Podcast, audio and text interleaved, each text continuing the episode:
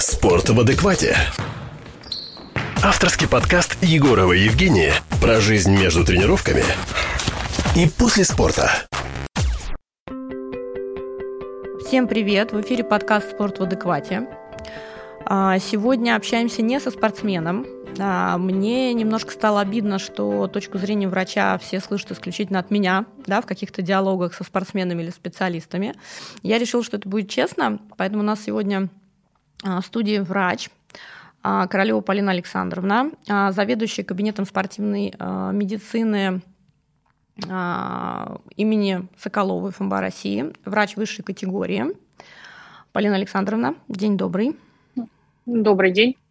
А, я знаю, что ты, начиная с э, третьего курса а, института, ты работала еще сначала инструктором по фитнесу, потом уже в ординатуре работала врачом в фитнес-центре, а еще у тебя опыт 5 лет в МЧС э, в отделении реабилитации. Да, все так и есть. То есть как-то спорт всегда был со мной по жизни. Круто. Это, кстати, угу. означает то, что именно с тобой, поскольку мы с тобой уже знакомы на количество лет, да, совместно работаем и ведем пациентов да, в спорте. Ну да, скажем так, да, разных сборных. Разных сборных, да. А, именно как раз такой объем а, некого а, апгрейда обучения у врача означает то, что врач подходит индивидуально, врач понимает, что человек, зашедший в кабинет, это, наверное, не просто пациент, который получил таблетку и ушел, и у спортивной медицины есть своя, своя специфика.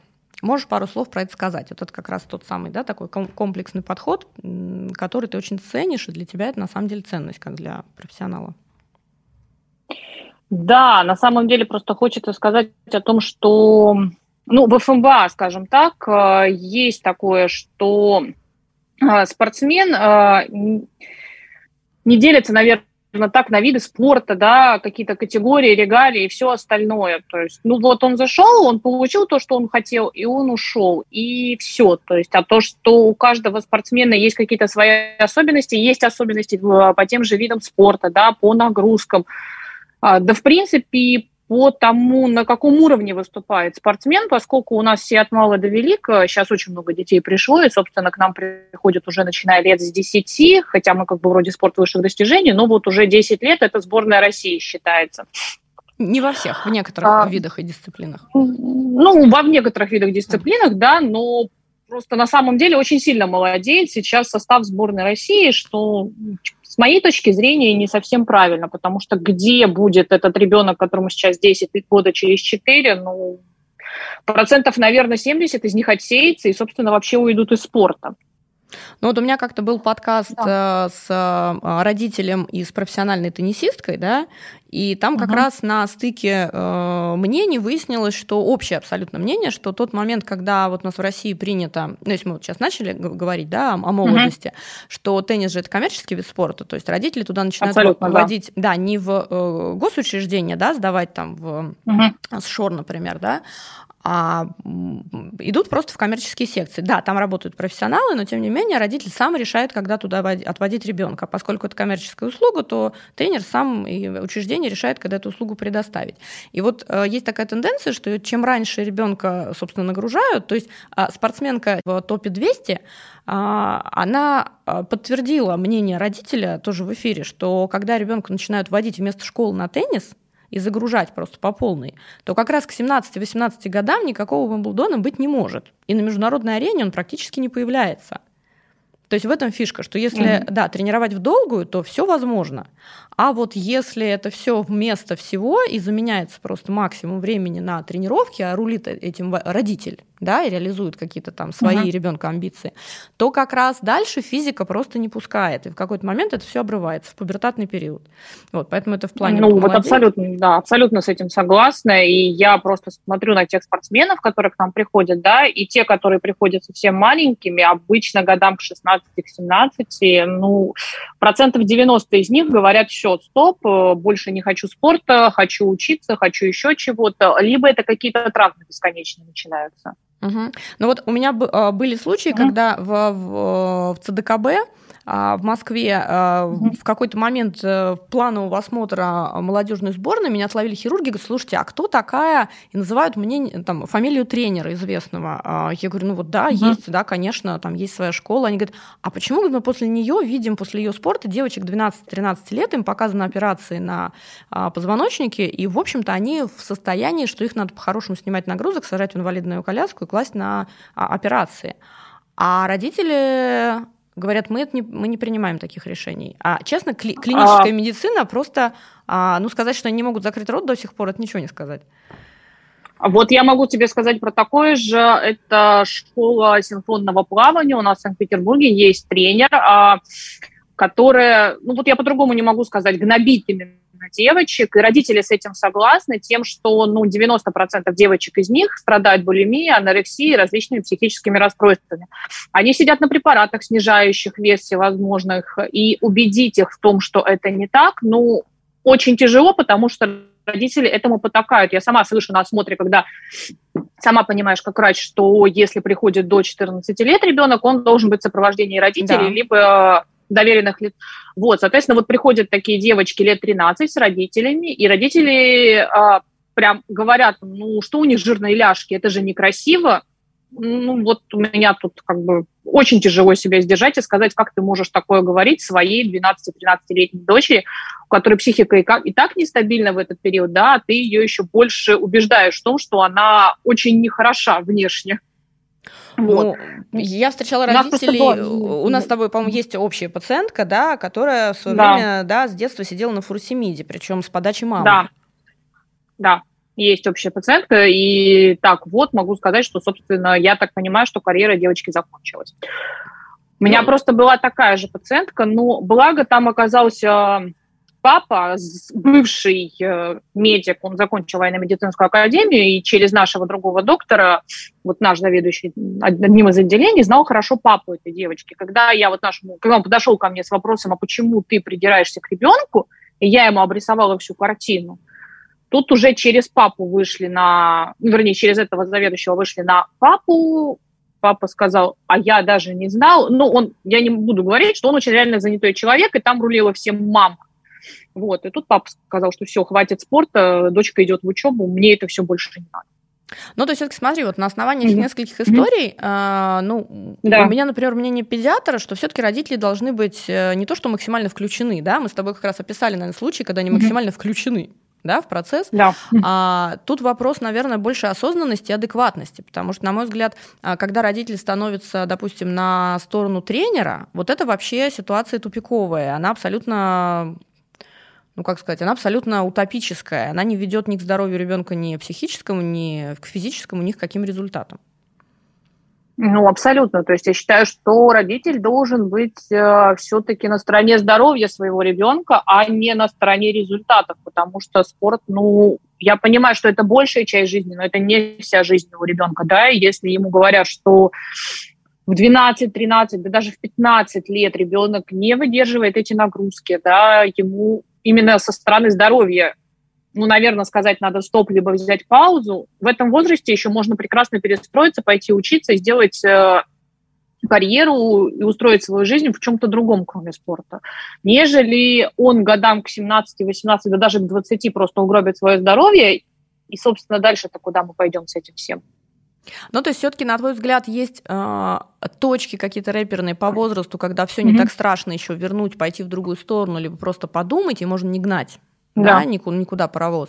А есть те моменты, когда, я так понимаю, что куча спортсменов, ну, опять же, у нас с тобой могут uh-huh. быть даже общие, наверное, такие спортсмены в 20 там, э, и после 20 лет обнаруживают себя в неком ушатанном состоянии, и дальше им приходится уже скрипя просто всеми зубами принимать эти решения просто на основании травм, либо накопившихся, либо какой-нибудь э, вовремя случившейся острой.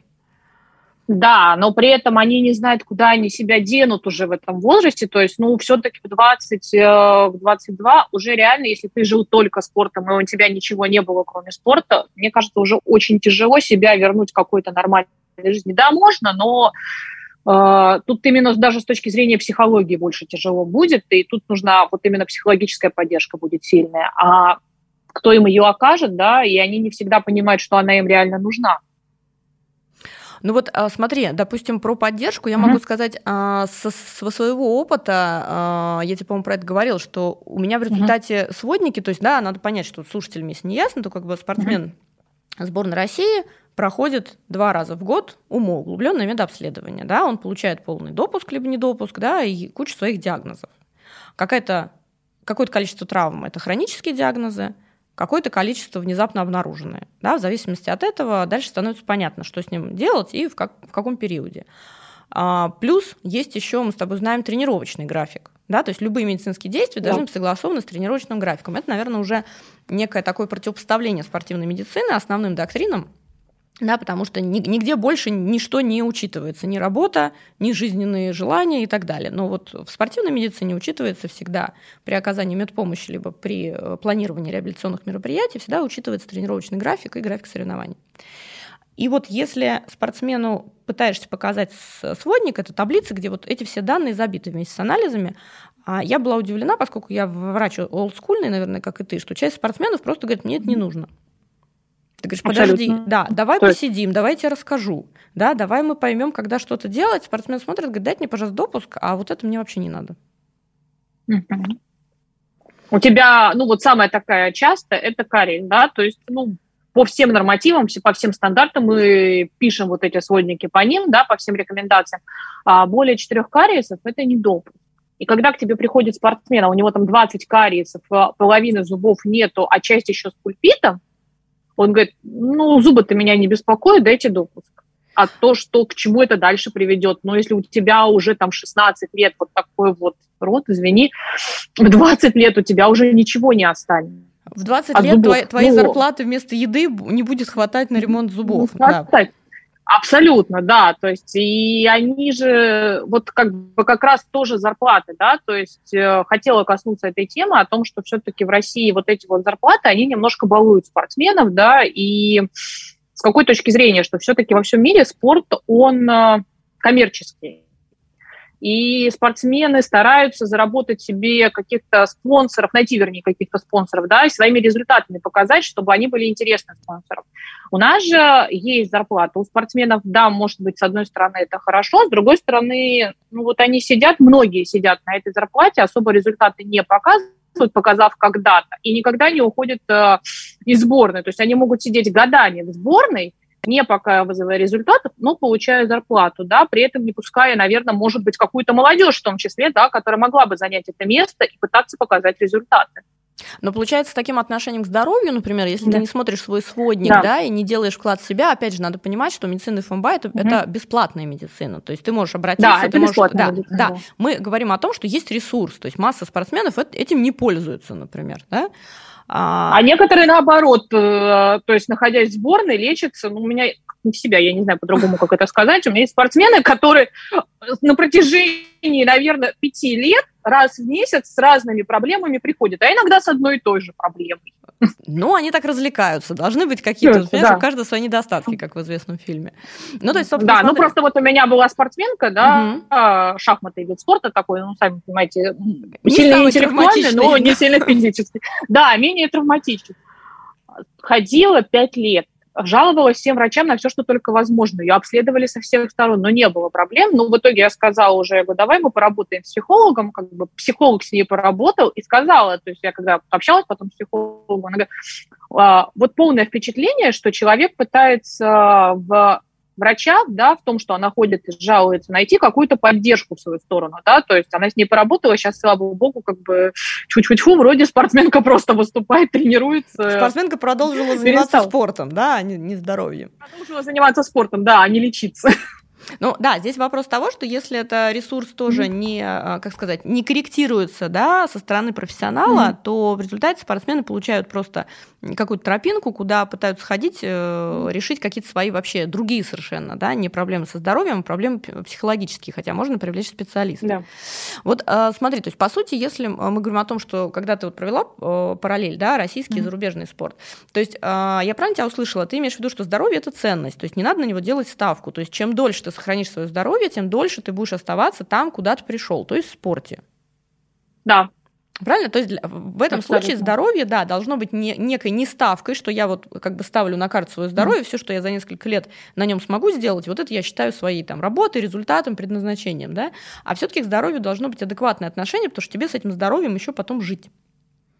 Тебе с этим здоровьем жить, тебе с этим здоровьем как бы выступать. Потому что если ты угробишь здоровье сейчас, ну, завтра не будет никакого результата, потому что тебе организм просто не даст это показать. А, ну вот а, смотри, а как ты относишься к тому, что, например, частенько в коммерческих видах спорта, опять же, и в нашей стране, не в нашей стране, регулярно слышишь, что спортсмены, особенно когда это уже топ-уровень, находят себе специалистов сами. То есть они привлекают себе тренеров ОФП, фитнес-тренеров, привлекают ментальных коучей, привлекают физиотерапевтов, медиков-массажистов. Да? Как, на твой взгляд, это более осознанная тема, либо она, она более денежная? Как бы, да? вот, как у тебя свое мнение? Честно, я думаю, что это более осознанная тема, потому что он находит специалиста, который э, работает э, с ним. Ну, у него, у этого специалиста, скорее всего, не будет еще 50 стоять э, за ним, да, то есть это специалист, который будет работать ну, с определенным небольшим количеством спортсменов, да, и это будет именно индивидуальный подход, а не массовый. Потому что если ты хочешь получить результат, наверное, нужен э, индивидуальный подход во всем, в том числе и в тренировках. Угу. А вот Это раз. А таким... два, ага. как бы, что еще могу сказать, все-таки время. Время это тоже деньги, и время это тоже ресурсы. И когда у тебя вот такой вот индивидуальный подход, у тебя свой э, там тренер, массажист, э, тренер по УФП, он будет, скорее всего, подстраиваться под тебя, а не ты будешь под него подстраиваться по времени.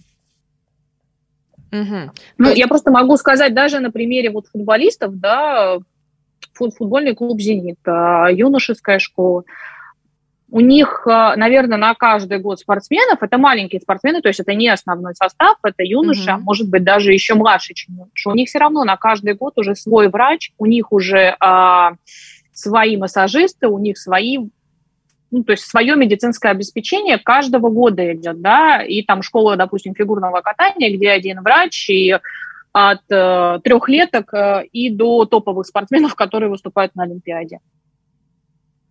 А, слушай, а ты считаешь вообще вот, э, то есть я правильно тебя услышал, ты имеешь в виду, что mm-hmm. кроме вот этого ресурса, да, бесплатного по уму, mm-hmm. у спортсмена должны быть дополнительные привлеченные специалисты, либо им, либо клубам, либо родителям? Наверное, да. Это будет э, правильно, и, наверное, с этим будет больше результатов. И если так, в принципе, посмотреть на спортсменов именно топового уровня, а у них так и есть. То есть, ну, согласись, э, спортсмены, у которых э, у родителей нет денег, вряд ли они выходят на топ-уровень, и вряд ли они будут занимать какие-то места.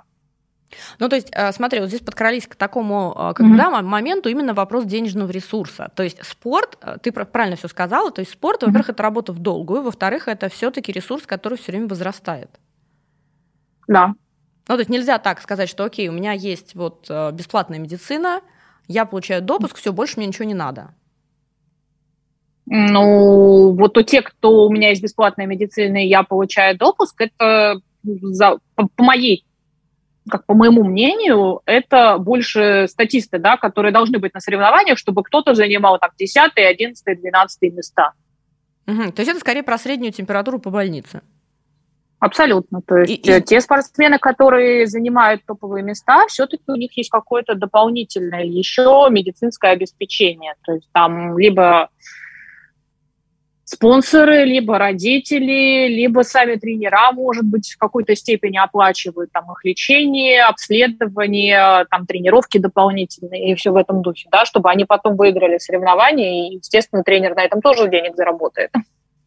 А, слушай, ну вот мы с тобой как-то еще обсуждали клинический случай, который доказывает вообще, да, а, желательность mm-hmm. привлечения, ну тут просто должность и обязанность, как бы, наверное, не те слова, mm-hmm. а, когда спортсмен обследован, а, ну мы все знаем энное количество, да, в сетях случаев, когда кто-то mm-hmm. там пострадал, кто-то вообще потерял жизнь, да, на льду там и так далее, но здесь вопрос не того, что получил ты допуск, не получил, здесь вопрос того, что рано или поздно, например, может даже у взрослого спортсмена внезапно прозвучать фатальный диагноз, когда у мото у тебя чистая, и у тебя ни кариеса, ни нарушений, все анализы хорошие, да, все 40 специалистов ты прошел, а, кровь и всякие жидкости организма ты сдал, и все у тебя окей, но, тем не менее, может что-то выстрелить, да, может выстрелить какое-то зло, и здесь никто не застрахован. То есть для меня, например, как для врача, который работает с определенным уровнем осознанности, да, и предпочитает спортсменов, да, немножко выше, чем статисты, как минимум. И для меня это про то, что спортсмен должен все-таки а, понимать уровень ответственности себя самого за свое здоровье, что за тебя никто от того, что тебе выдали бумажку, где написано допуск там, на 6 месяцев или на год, это еще ничего не значит. Абсолютно, ты должен прислушиваться к своему организму, к своему телу и наверное, если тебя что-то беспокоит, все-таки обратиться к врачу. Да, пусть это будет, может быть, в какой-то степени просто так ты сходил, да, но, по крайней мере, ну, ты должен слушать себя в том числе, но как бы и слушать врачей, потому что вот у меня была наоборот ситуация с спортсменом, да, у которого я нахожу зло в том, ну, как бы нахожу зло по, ну, подозрение на зло по УЗИ, и когда я начинаю с ним разговаривать, выясняется о том, что он знает, что это уже есть, и есть это уже месяца четыре, но, но есть и есть. Но то есть он не смолчать. понимает, чем... Да, ну нет, не то, что умолчать. Он предпочитал делать вид, что этого нет. Это не так страшно, как может быть. То есть, ну, в тот момент уже я просто схватила за руку, положила, можно сказать, на операционный стол, не успев сказать «нет, не хочу» или еще что-то. Угу. Ну, то есть есть вот этот уровень осознанности, что в одну, что в другую сторону, угу. да, либо попытка уйти от, да. от информации. Ну, я могу сказать, да. что у нас вообще система так а, забавно работает, что м, у меня был как-то э, такой случай, вот редкий случай, в основном все, что найдено у спортсменов, да, оно в основном все не находка. Ну, то есть это когда-то что-то выстреливало, просто за этим либо не уследили, либо когда-то не связали две какие-то там жалобы плюс анализы и так далее. То есть это вопрос в долгую, да, опять же, наблюдение и контроль специалистов. Но иногда бывает так, что когда да. спортсмен, да, заходит, например, молодой спортсмен, первый раз отобрался, его первый раз привезли на УМО, то есть он до этого вообще на федеральном уровне не смотрелся, вообще ни разу, никогда. И его смотрят действительно достаточно подробно. Ну, согласись, у нас региональные медобследования федерального уровня, они различаются очень сильно различаются, и я могу сказать так, что диспансер часто, ну, как сказать, даже не знаю, пропускает, либо даже не пытается это посмотреть. Что сколько вот было ситуаций, да, спортсмены ко мне приходят, дайте мне УЗИ брюшной полости и эхо сердца. Я говорю, ты делал у меня это полтора года назад, а в диспансере двухлетней давности подходит. Ага, ну вот, но все-таки, ну э, нет, я понимаю, что уровень все-таки, да, медицины и уровень организации медпомощи, он разный, да, в регионах, в разных частях э, страны и так далее. И понятно, что, например, обследование на федеральном уровне кардио, ну, оно не сравнится, да, а обследование первый раз вообще из серии сканирования всего организма, да, как в докторе Хаусе, как бы, наверное, не делается нигде. Там фонодоскоп могут приложить справа и слева, а через 15 лет, мы все знаем эти байки, да, врачей, как бы через 15 лет обнаруживают, mm-hmm. что декстропозиция сердца, да, всю жизнь писали, сердце расположено правильно, да, просто на автомате, потому что это были статисты, да, что с одной стороны, Но ну, что с другой стороны, да.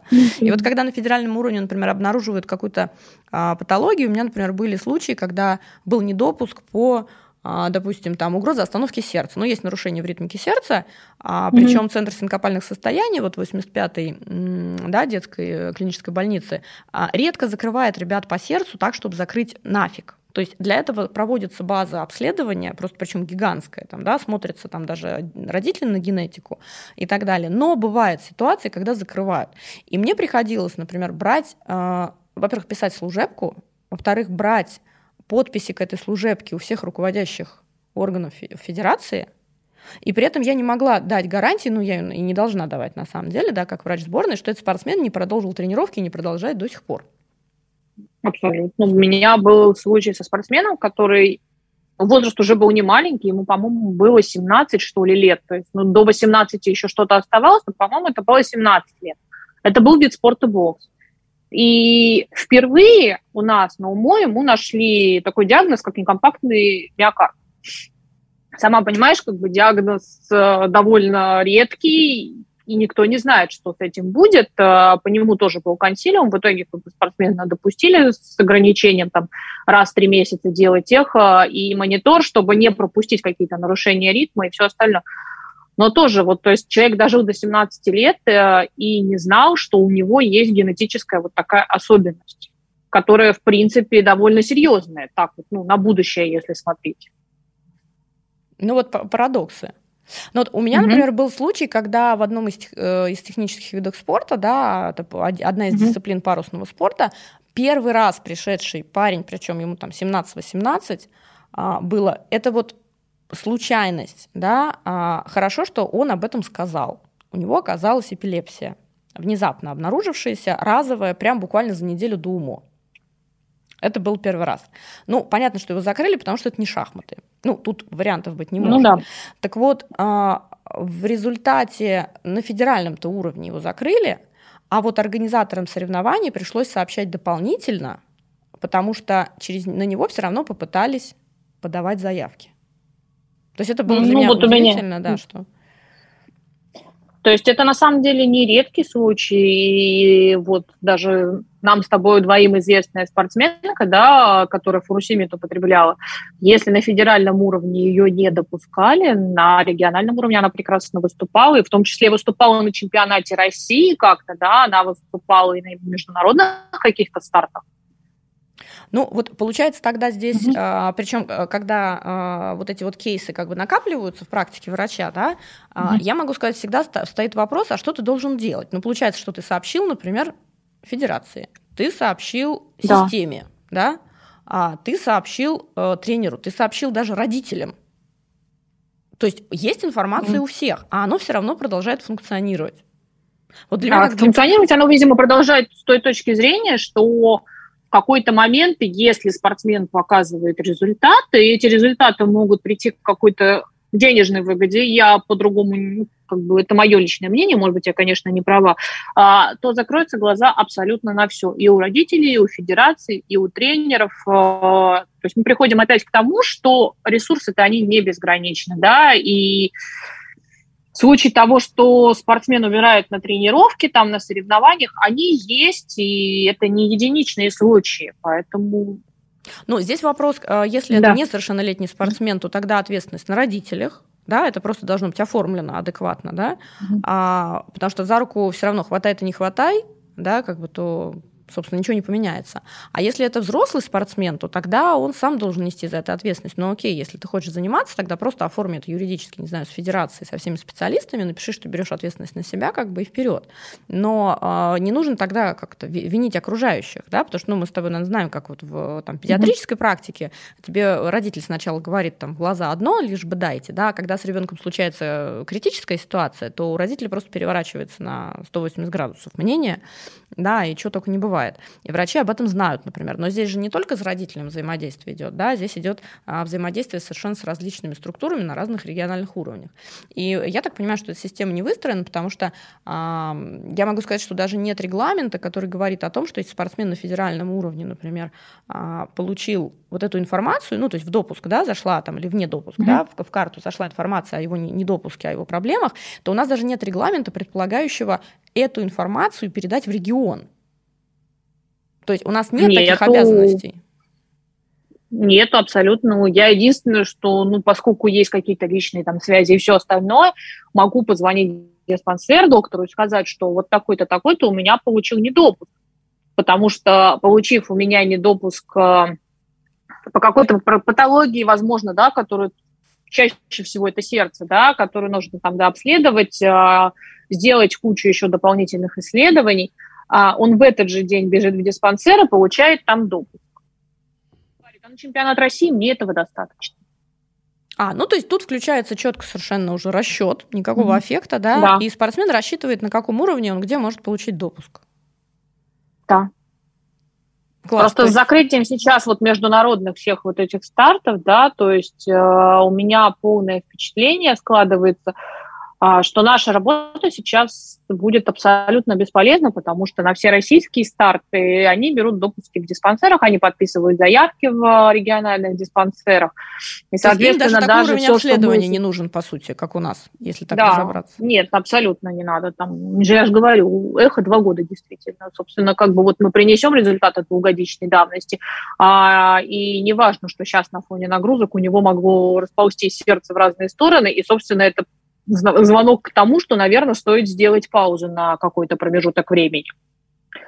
Поэтому, ну вот, что будет, посмотрим, конечно, но все российские старты подписываются в регионале, в региональных учреждениях, а не федеральных. Ну, собственно, да, обычно с нас федеральный допуск, вот с врачей команд, да, всегда просят когда? Когда а, этот допуск идет и в диспансер региональный, например, да, и в кармане лежит да. для выезда, да, международного. Тогда этим допуском, наоборот, а, вниз все прикрывают, да, все допуски, и просто дубликаты предоставляют mm-hmm. региональный диспансер. Когда федеральный уровень допуска как бы уже фактически не нужен, получается, действительно, ты сейчас озвучила очень такую забавную, да, не смешную mm-hmm. вещь, что получается выгоднее недообследованным быть.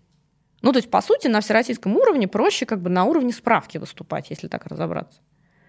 Да, абсолютно. И меньше проблем. Тебе будет. никаких претензий. Да, меньше проблем. И самое главное, что я боюсь, что и для врачей Федерации, потому что, ну, скажем так, э, очень адекватных, очень меняемых врачей Федерации все-таки на моей практике единицы. А, и врачи Федерации, я думаю, будут точно так же поступать, получая в диспансерах эти справки. А, то есть будут думаешь, говорить это будет другую сторону тоже Да, они будут.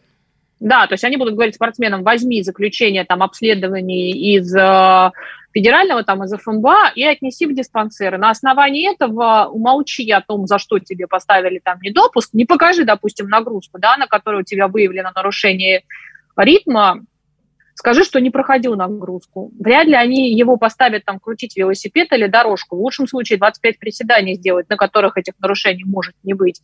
Ну, это смешно, а, потому что мы говорим о спорте высших достижений, собственно. Да, достижений, да, да. Это мы говорим о спорте высших достижений, да, и, соответственно, они вот, э, прикрываясь нашими какими-то обследованиями, на которых нет изменений, получат прекрасно себе допуски в диспансерах. Ну, слушай, ну вообще вот ты затронула а, очень а, такую трепетную, да, для меня тоже, как, для, наверное, для многих врачей, для тебя тему относительно там врачей федерации, вообще организации всего этого.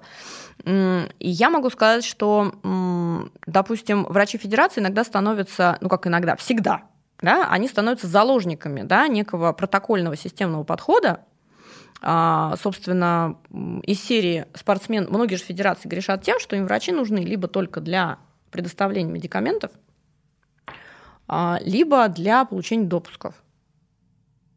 Я не спорю, просто многие врачи даже не пытаются как-то выйти из этой ситуации. Вот. Нет, есть э, специалисты, есть врачи, с которыми у меня очень хорошие отношения, с которыми я понимаю, что если я до него донесла информацию, эта информация будет, будет не использована. Пустоту, а да. Будет использована, да, там доктор подумает о том, что даже если спортсмена, которого там не допустили, довезут на сборы, значит, он каждый день должен внимательно смотреть за этим спортсменом, там, э, следить за ним, э, самому спортсмена куда-то подгонять на какие-то обследования. А есть врачи, которые, ну, извини, говорят, а я даже не знаю, кто это, мне это не интересно, я вот сижу в Москве, а спортсмен в Питере, и, соответственно, я даже не знаю, как он выглядит, и что с ним, ну, мне так, по барабану. Я написал на него заявку, и все. Угу. Ну вот смотри, а с точки зрения, угу. например, опять же, там, ну вот медика как по призванию, угу. это некий нонсенс да, потому что врач, как бы, он, неважно, что у тебя там да, предполагает от тебя, потому что на врача, например, спортивного, ну, который работает со сборными командами, масса, э, как бы, то есть у нас есть э, там, где мы работаем, ФМБА, у нас есть федерации, которые что-то хотят, что-то не хотят, у нас есть э, тренеры личные, которые тоже с массой иллюзий, желаний, да, и требований, есть сами спортсмены, которые не хотят смотреть даже там сводники, да, частенько, и, собственно, во всей, э, во всем вот этом сложном взаимодействии, на мой взгляд, врач должен оставаться э, как минимум да, все-таки человеком, как максимум, э, а, все-таки соответствовать своей профессии, потому что 8 лет минимум, да, плюс еще ординатура, да, и так далее, мы учимся не для того, чтобы, да, просто там перекладывать бумажки и просто забирать допуски, да, в электро, либо в электронном, либо там в бумажном виде, например. Вот, но, э, допустим, вот из того, что ты описала, да, такую некую стратегию развития сейчас, то есть нет международки, да, допуски в регионах вообще фиксируются давности и так далее, то вообще вот это вот полукосмическая да, такая профессия врача с громадным количеством профилактики и организации, да, а, мероприятий с а, спортсменами вообще да, на уровне федерации, на уровне региона, она начинает претерпевать изменения. Я так понимаю, что ВКонтакте останутся только либо спортсмены с достаточно высоким уровнем осознанности, да, либо врачи, которые еще э, развиваются сами. Ну, я думаю, так и будет. Э, то есть э, спортсмены, которые с высоким уровнем осознанности, они, наверное, как тренировались, э, ну, по большей части будут стараться продолжить э, тот уровень тренировок, да, которые у них были. Если у них были какие-то в основном международные старты, международные, вернее, выезды на тренировки, у них были какие-то заграничные тренера, скорее всего, они будут по максимуму пытаться сохранить то, что у них есть, да. А по поводу врачей, ну, вот не знаю даже. Просто история в том, что я как на это смотрю, какое одно из, одно из моих мнений, почему врачи вот такие вот, да, в а, федерациях. А, ты же прекрасно понимаешь, что спортивная медицина, ну, скажем так, не так давно, в принципе, как специальность появилась. Потому что да, когда я училась в институте, mm-hmm. да, это новая отрасль, по большому счету, то, что когда я училась в институте, а я училась в первом меди, да, первый мед был, по-моему, одним из э, тех институтов, где была кафедра именно спортивной медицины. Больше э, в Питере точно нет, и в Москве я просто тоже не помню, чтобы были кафедры именно спортивной медицины, где тебя с первого курса учили быть именно врачом спортивной медицины. И чтобы поступить на этот факультет именно спортивной медицины, у тебя должен был быть именно какой-то опыт э, в профессиональном спорте или в каком-то спорте. То есть без э, корочки о том, что ты КМС, в принципе, на эту кафедру ты попасть, на этот факультет ты попасть не мог. Сейчас, да, как бы это стало развиваться, сейчас э, факультет спортивной медицины стали появляться везде, а до этого и те врачи, в принципе, большая часть которых работают сейчас в спортивной медицине, э, они переученные специалисты каких-то других специальностей. И хорошо, если эти специальности были где-то рядом со спортивной медициной. Ну, я могу с своей стороны сказать, что я, э, учась в институте, пыталась найти кафедры в Москве там, спортивной медицины, и в результате это были либо кафедры, звучащие, типа там реабилитации спортивной медицины, они были, да, на клинических базах, я пыталась ездить на кружки, но все разводили руками, говорят, да, мы существуем, но на самом деле вы же понимаете – да, что как бы, эта отрасль только, собственно, развивается. Там, мы готовы взаимодействовать, но системного подхода нет. Поэтому я с тобой согласна, что эта отрасль на самом деле новая, она постоянно развивается, и, собственно, она достаточно сложная. И на а, отрасли спортивной медицины, вообще на на этом громадном совершенно куске такой полукосмической науки а, есть определенные тоже стереотипы и иллюзии. А, потому что кто-то считает, что мы сращиваем переломы прямо на поле во время игры. Вот ни для чего другого мы не предназначены. А, кто-то считает, что спортивный врач должен уметь работать с травмами. Это вообще очень специфическая область, потому что если взять, там, не знаю, практически половину серьезных видов спорта, опять же, мы говорим про спорт высших достижений, да, то есть спорт высших да. достижений предполагает либо отсутствие травм, да, ну, потому что ты уже обладаешь определенным уровнем мастерства, либо предполагает травмы такого уровня, что врач, находящийся в сборной, ничего не сможет сделать, кроме как набрать либо 112, либо 911. Ну, максимум зафиксировать. М- максимум зафиксировать, но и то, пока он будет набирать, вере, вере зафиксируют без него практически, да, там и холод тоже да, принесут. Да, да, да. то есть а здесь такая градация, что скорее, ну, на мой взгляд, спортивная медицина, это все-таки, да, это широкая область, да, виды спорта есть разные, и здесь, наверное, нужно просто понимать, что а, должна быть какая-то градация а, врачей там, по индивидуальному подходу, да, потому был ли врач сам вообще раньше в спорте или нет, либо вот фитнес-тренер, либо инструктор, либо у него есть mm-hmm. образование, которое вообще касательно, то есть он не был только что терапевтом, потом пошел, получил повышение квалификации, да, а потом зашел в сборные команды. Ну, абсолютно. На самом деле вот просто недавно, поскольку уходила продлевать свой сертификат и сходила на пару лекций, сейчас идет к тому, что спортивная медицина должна быть именно чисто ординатурой два года, и я, наверное, с этим полностью согласна, чтобы вообще понимать, о чем э, речь идет. А так вот, как раньше было, это можно было переучиться за сколько там, два месяца, да? Да. Если ты раньше был терапевтом, там, эндокринологом или еще кем-то, но сказали, о, ты нашей больнице не сильно нужен, будешь спортивным врачом, да? И ты или такой за 144 сказал, часа, да, пошел пошел и переквалифицировался, да, да. да. И ты пошел и переучился, да, и ты вообще не понимаешь, не видишь, не слышишь, э, и сидишь с большими глазами, да, смотришь на анализы, которые изменены, и они будут изменены у спортсменов, и думаешь, а что с этим делать? Ну, на самом деле, слушай, вот здесь касательно анализов, э, давай честно согласимся, что э, здесь тоже саму систему, допустим, медицинскую тоже периодически ведет, потому что, ну, ни одного спортсмена нет, э, так скажем, неких в норме анализов, да, практически. То есть не бывает так, что ферменты Абсолютно, вообще да. не повышены. Да, если ты приехал с тренинга, это будут всегда. То есть тут даже бесполезно их заставлять пересдавать в том плане, что он в тренинге, у него никогда не будет ферментов по биохимии э, в рамках референтных значений, да, в рамках нормы. Кардиология ну, тоже просто надо, отличается. Да, нет, да, просто тут вопрос в том, что надо понимать, что может быть для него нормой, да, а что, как бы, наверное, это не норма, и все-таки надо покопаться, потому что, ну, как-то подозрительно все это дело, независимо от его тренировок и всего остального. Да, то есть тут вопрос, опять же, тренировочного графика встает, да, mm-hmm. и вопрос того, что все анализы нужно смотреть в долгую. И если как раз врач, а, специалист, да, врач сборной команды этим занимается, то тогда он имеет со спортсменом представление о его здоровье.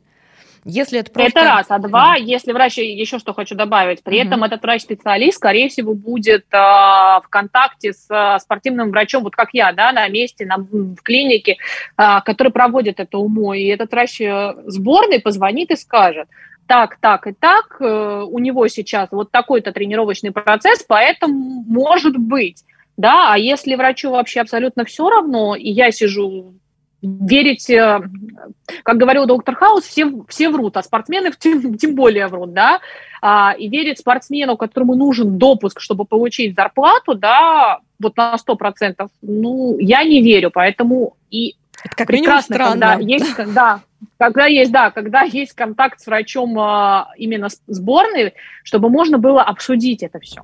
Ну да, я согласна, тут нужна коллегиальность, потому что когда ты звонишь врачу там на спортбазу, тоже как бы э, врач команды, ну, я, допустим, не всегда готова услышать из серии «пришлите там просто анализы», да, собственно, мы ему откроем допуск. То есть я иногда, бывает, звоню совершенно с другим запросом, да, мне не нужно говорить, что нужно сделать спортсмену, вы мне скажите, что мы вообще с этим в итоге будем делать, да, потому что спортсмены находятся а, территориально в разных местах.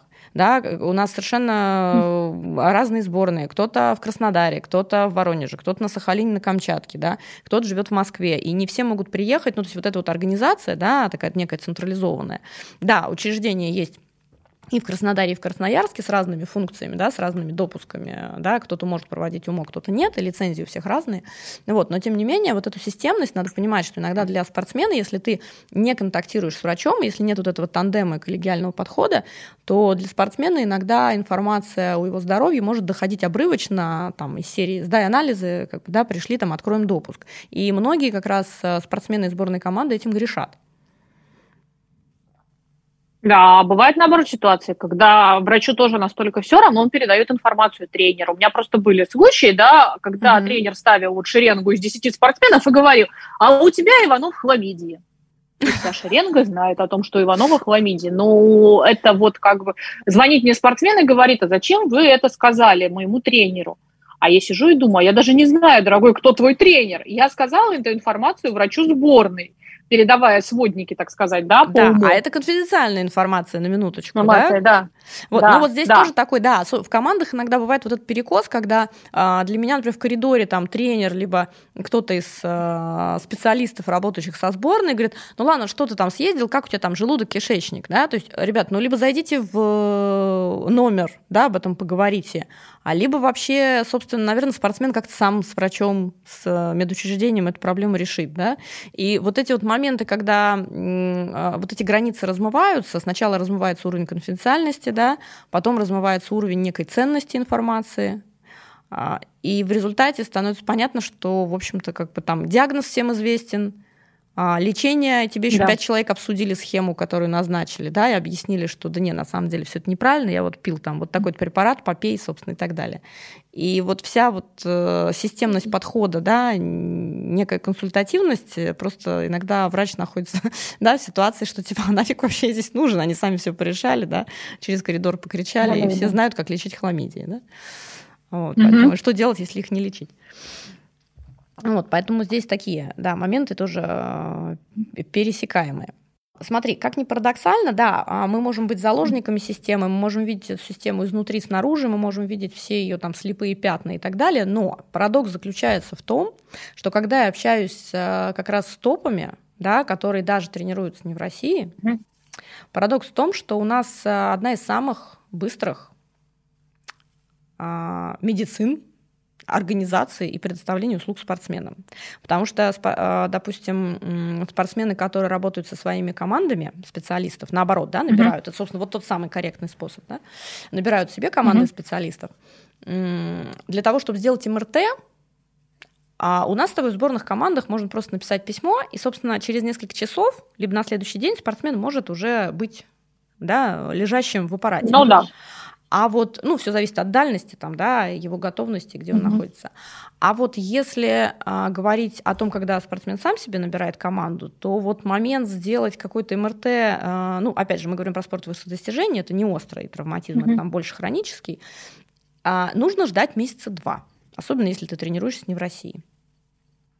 Ну, потому что запись на МРТ – это, собственно, процесс – Плюс ну, это страховая медицина, то есть да, мы приходим к этому, медицина, как в Европе, да, да что у них э, все-таки МРТ должно быть четко обосновано, а не как у нас, э, я Сделайте хочу сделать МРТ. МРТ. Да, а я решу, что да, с да, да. результатами делать. Да, да, да. да. А еще лучше я сделаю, полежу МРТ и уеду через час после МРТ на соревнования, даже не дожидаясь результатов. Да. Ну, МРТ же обладает Потом волшебной лечебной WhatsApp. силой. Да, да, да. Оно же, оно же сняло воспаление со всего организма, пока там лежал, Нет. да, в этой трубе. Да, пока я лежал, магнитную терапию никто не отменял. Да, да, да. Это как после гастроскопии всегда пациентам становится легче. гастрит легчает, эрозии, и вообще жалоб нет.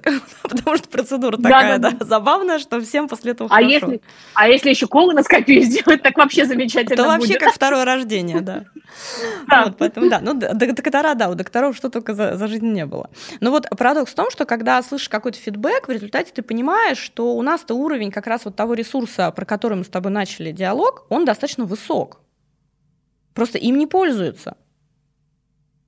Понимаешь, дело все в том, что даже не то, что не пользуются, им пользуются, но неправильно и, наверное, не так, как хотелось бы.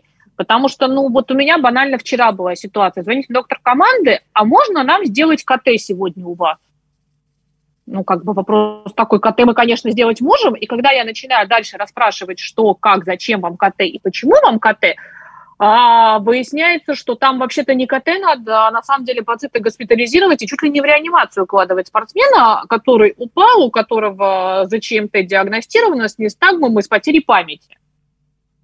Ну да, то есть если то есть в этом случае вопрос. ты будешь, да, предоставлять услугу по обращению там врача команды, то это тоже будет несистемный да, подход, да, и совершенно не коллегиальный. Но это будет несистемный подход, а дальше это будет вопрос в том, что я ему сделала КТ, я спортсмена отпустила, а ночью у него наросла гематома, да, и виновата кто? Виновата я, потому что я его отпустила, а доктор команды же ничего не сказал. Он сказал, мне КТ просто надо. Да, но причем смотри, есть забавная ситуация, когда я, например, наблюдала вообще картину, когда перед УМО, причем в молодых командах, я там пришла только работать и не особенно стесняются доктора, перед заходом на УМО тренер их всех строит, говорит, значит так, все знают, жалобы не говорим, у вас все хорошо, у вас все нормально. Да-да-да. Ваша а мочу, да, а мочу сдают один кто-нибудь, у кого точно да, она даже до быть такого, хороша. Да, даже до такого, да, доходит. И э, я когда это слышу, думаю, ну что за сюр вообще?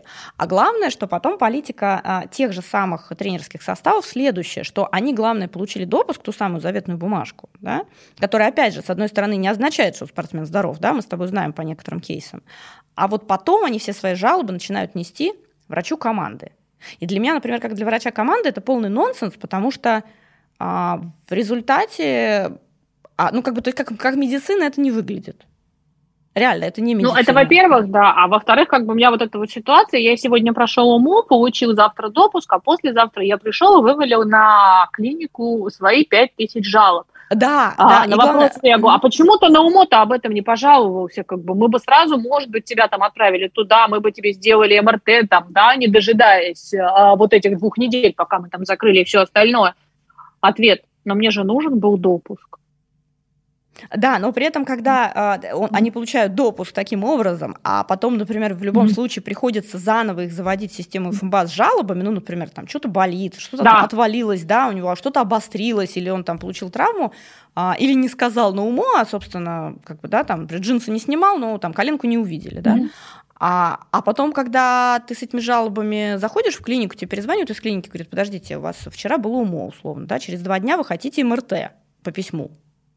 На основании да. чего? У вас была острая травма или что? Нет, а у него появились жалобы. Ну, как бы это странно немножко. Да, да я есть... абсолютно с этим согласна.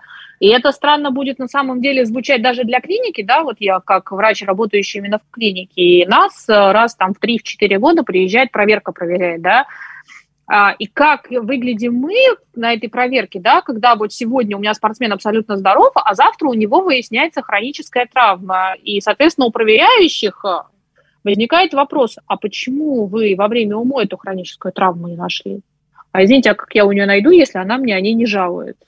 Ну да, то есть полное Если она молчит, сжав зубы, все тесты выполняет и говорит, что все замечательно. Да, на волевых усилиях ума прошел, а то, что потом заболело, да. это уже как бы мы побежали и попросили врача команды чем-нибудь уколоть и что-то сделать. Причем надо понимать, что у врача команды, и опять же, это спорт высших достижений.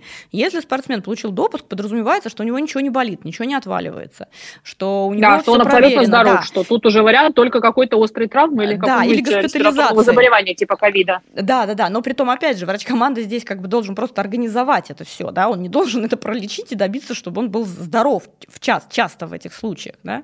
А, и в этот момент Абсолютно. ты понимаешь, что у тебя арсенал-то не так э, высок, как бы, да, у тебя есть какое-то количество инъекционных препаратов, какое-то количество таблеток, да, но тебе же выкатывают потом следующий вопрос, да, ну я же тренируюсь, а почему ты тренируешься? И, и такой, такой же вопрос такой, каждый раз возникает, такой, когда он ко мне пришел ты... с травмой, со словами, а мне же Да, то есть ты тренируешься, да. Я говорю, дорогой, тебе, я говорю, как минимум неделю надо отдыхать, я говорю, а потом потихоньку пробовать втягиваться в тренировки. Я говорю, а не тренироваться сейчас, когда у тебя острая травма. Мне кажется, они не тренируются только тогда, когда там уже совсем ходить нельзя, там уже костыли. Нет, это когда а, у знаменитого детективиста, который с, mm-hmm. сейчас не, не, часто, когда во время подкаста общаюсь, не могу вспомнить mm-hmm. фамилии, а, у знаменитого детективиста, который писал детективы про м, жакеев, про скачки, да, у него все детективы вокруг mm-hmm. скачек и вот этой вот э, индустрии. И жакеи всегда там объясняли, что у нас есть две травмы, да, два рода травм. Те, которые совместимы с жизнью, несовместимы. Вот, которые несовместимы с жизнью, ты с ними не скачешь, со всеми остальными ты скачешь. Поэтому ну, вот туда. Здесь такой же вопрос, да, но здесь э, тогда вопрос стоит о том, что в какой-то момент, я тебе могу сказать как врач, ты такой думаешь, ладно, окей, ты получил допуск, потом пришел ко мне, ладно, я тебя чем-то уколола, хорошо, а как бы это не имеет первого отношения к здоровью, не имеет отношения к спортивной медицине как к доктрине вообще, да, это просто симптоматическая помощь. А, да, это должно учитывать график тренировочных нагрузок, но по сути, если ты скрыл это все от УМО, если ты получил допуск, то тогда по логике, с точки зрения юридической в частности, ты, наверное, можешь сам себе купить препараты и сам их колоть себе внутримышечно или таблеточки. Ну, потому что Вот же... у меня, да, такой же вопрос, когда мне звонит врач и говорит, нам сделать МРТ. Я говорю, а ты доктору не хочешь показать, э, там, специалисту, неврологу, травматологу своего спортсмена? Зачем я сам травматолог? Вот я часто уже стала отвечать. Я говорю, ну если ты сам травматолог, сам и делай МРТ тогда за свои деньги. Ну да, то есть получается здесь э, в результате вместо системного какого-то подхода, да, коллегиального, консилиумного, да, а, а, ну, врачебного, да, правильного медицинского подхода, олдскульного, а в результате система используется просто как сфера услуг. То есть типа нам надо это, сделайте нам это. Зачем Все, тебе это надо? То есть ты не можешь да. объяснить даже. Всегда же можно договориться до чего-то, да? Там ты говоришь, у меня у спортсмена такая-то травма, он придет, я поговорю еще раз с травматологом, скажу, что я вижу со своей точки зрения, да, как врача, который на месте видел этого спортсмена. Вот, и дальше, пожалуйста, э, никто никогда не откажет ведь э, пообщаться с врачом э, и услышать его мнение. Ну вот, к сожалению, да. Полин, спасибо большое mm. за обратную связь. А, спасибо за доверие, за открытость. Надеюсь, мы общаемся не последний раз.